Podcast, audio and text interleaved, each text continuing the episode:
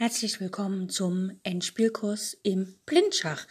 Ich habe die meisten Beispiele aus dem äh, Endspielkurs von Jeremy Sillmann entnommen. Das ist ein Schachbuch. Das nennt sich vom Anfänger zum Meister. Ein sehr empfehlenswertes Buch. Und ich wünsche euch ganz viel Spaß bei all den Übungen und los geht's!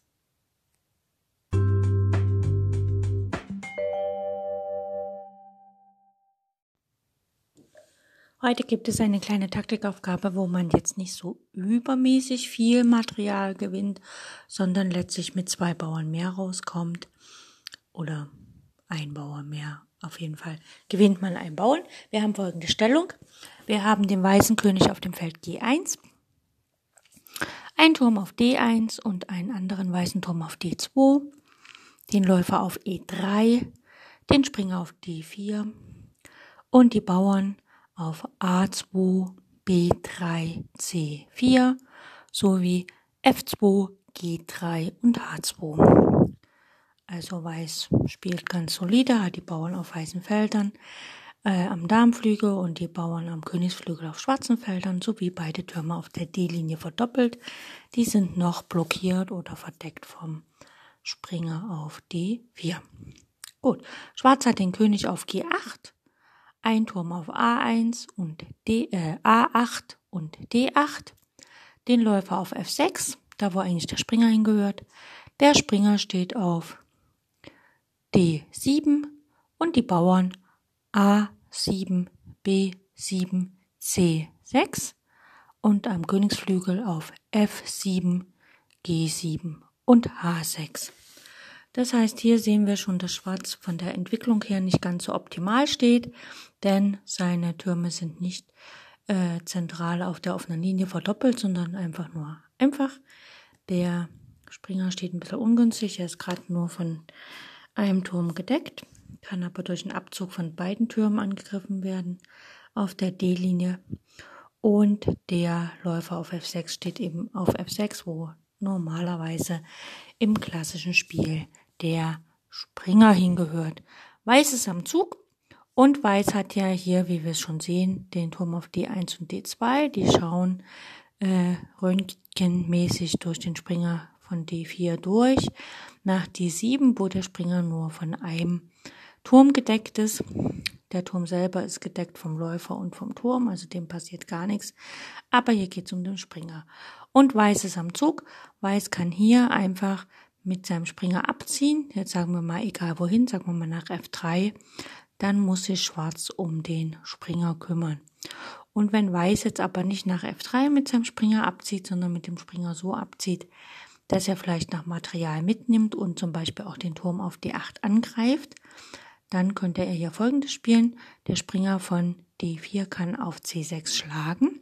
Er attackiert dann mit dem Turm auf D8 und der, also macht sozusagen einen Doppelangriff. Er gibt der Batterie, also dem verdoppelten Turm auf der D-Linie, macht er den Weg frei nach D7 und er greift selber auf D8 an. Das heißt, wenn Schwarz jetzt nicht unbedingt eine, äh, eine Qualität und später dann sogar noch eine Figur verlieren will, muss er jetzt mit dem B7 Bauern auf C6 schlagen und dann kann Weiß auf D7 schlagen und wie gesagt, wenn Schwarz jetzt äh, nichts tut, fällt eventuell sogar noch der Bauer auf A7. Das heißt, ich würde hier mit Schwarz eben nicht schlagen, sondern ich würde einfach äh, vielleicht den Bauern von A7 wegziehen und dann kann Schwarz-Weiß halt. Also wenn Schwarz den Bauern auf A7 einfach deckt oder wegzieht, also quasi wegzieht, dann fällt ja vielleicht nicht dieser Bauer, aber wie gesagt, Weiß hat jetzt ein Bauern mehr. Äh, sechs Bauern gegen fünf in einem gleichfarbigen Läuferspiel. Das sollte zumindest äh, deutlich besser für Weiß laufen als für Schwarz.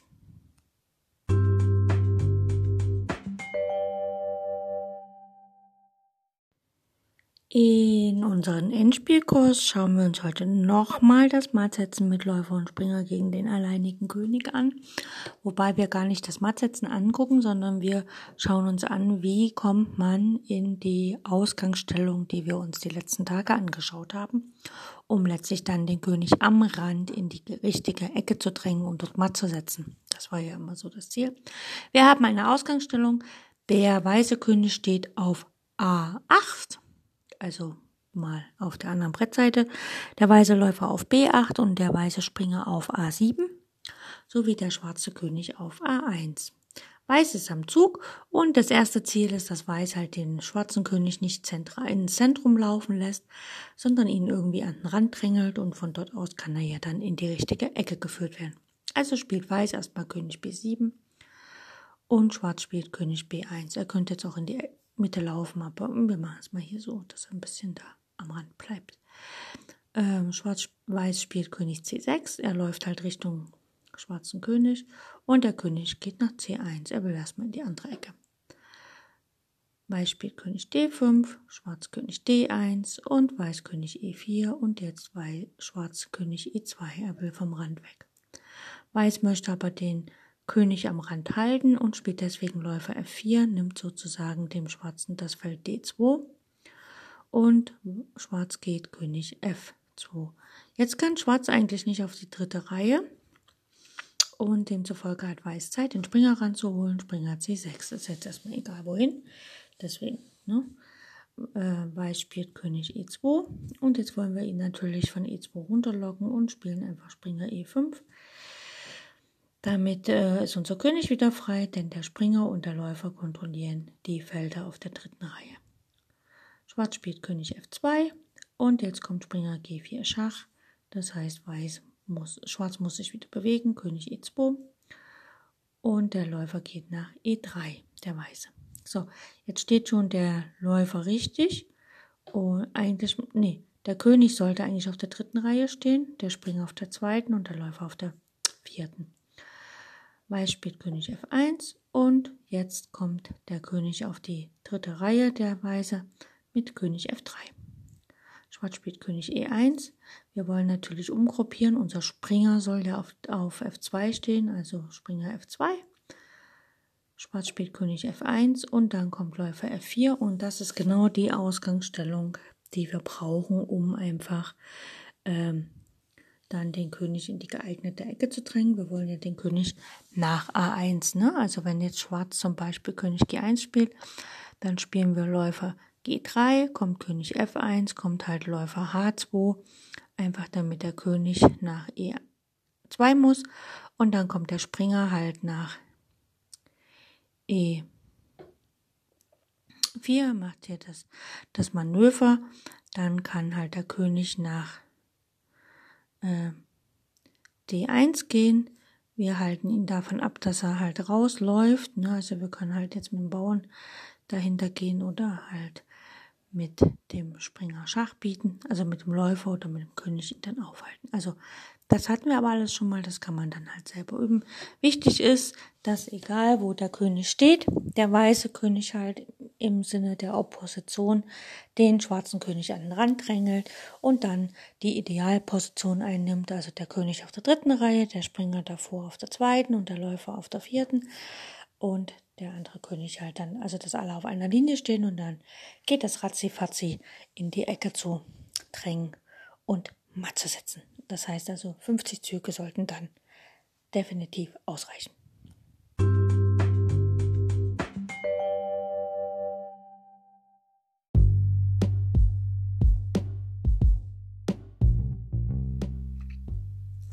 In jüngster Zeit ist die Bedeutung des Endspiels stark gewachsen. Das Reglement von Turnieren hat sich wesentlich verändert. Partien werden heute kaum noch vertagt. Die häusliche Analyse fällt weg. Man muss eine Entscheidung am Schachbrett treffen.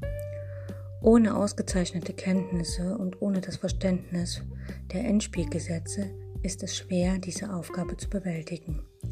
Fehler im Endspiel sind die letzten in einer Partie. Man kann sie nicht mehr korrigieren. In meinem Endspielkurs behandle ich die Theorie, die Analyse und die Technik des Endspiels, also alles, was ein Schachspieler über dieses Partiestadium wissen muss. Ich weiß selbst, dass ich nicht vollkommen bin und dass einige meiner Analysen und Vorstellungen nicht zu 100% stimmen werden. Deswegen bitte ich euch, liebe Zuhörer, seid wachsam und lernt selbst zu denken. Selbst wenn ich euch etwas vorgebe, muss es nicht stimmen, sondern setzt euch hin und prüft das genau, was ich sage. Wenn es falsch ist, dann seid stolz darauf, dass ihr einen Fehler gefunden habt. Ihr könnt mir über alle Kanäle schreiben und ich bin offen für Kritik. Wenn euch das Ganze gefällt, was hier im Endspielkurs kommt, dann bitte ich euch, falls ihr Freunde, Bekannte, Verwandte, andere Schachspieler kennt, informiert sie über mein Schachradio, Schach on Air, so dass mehr und mehr Zuhörer zu meinem Radio kommen und den Endspielkurs auch hören. Ich freue mich auf die nächste Sendung.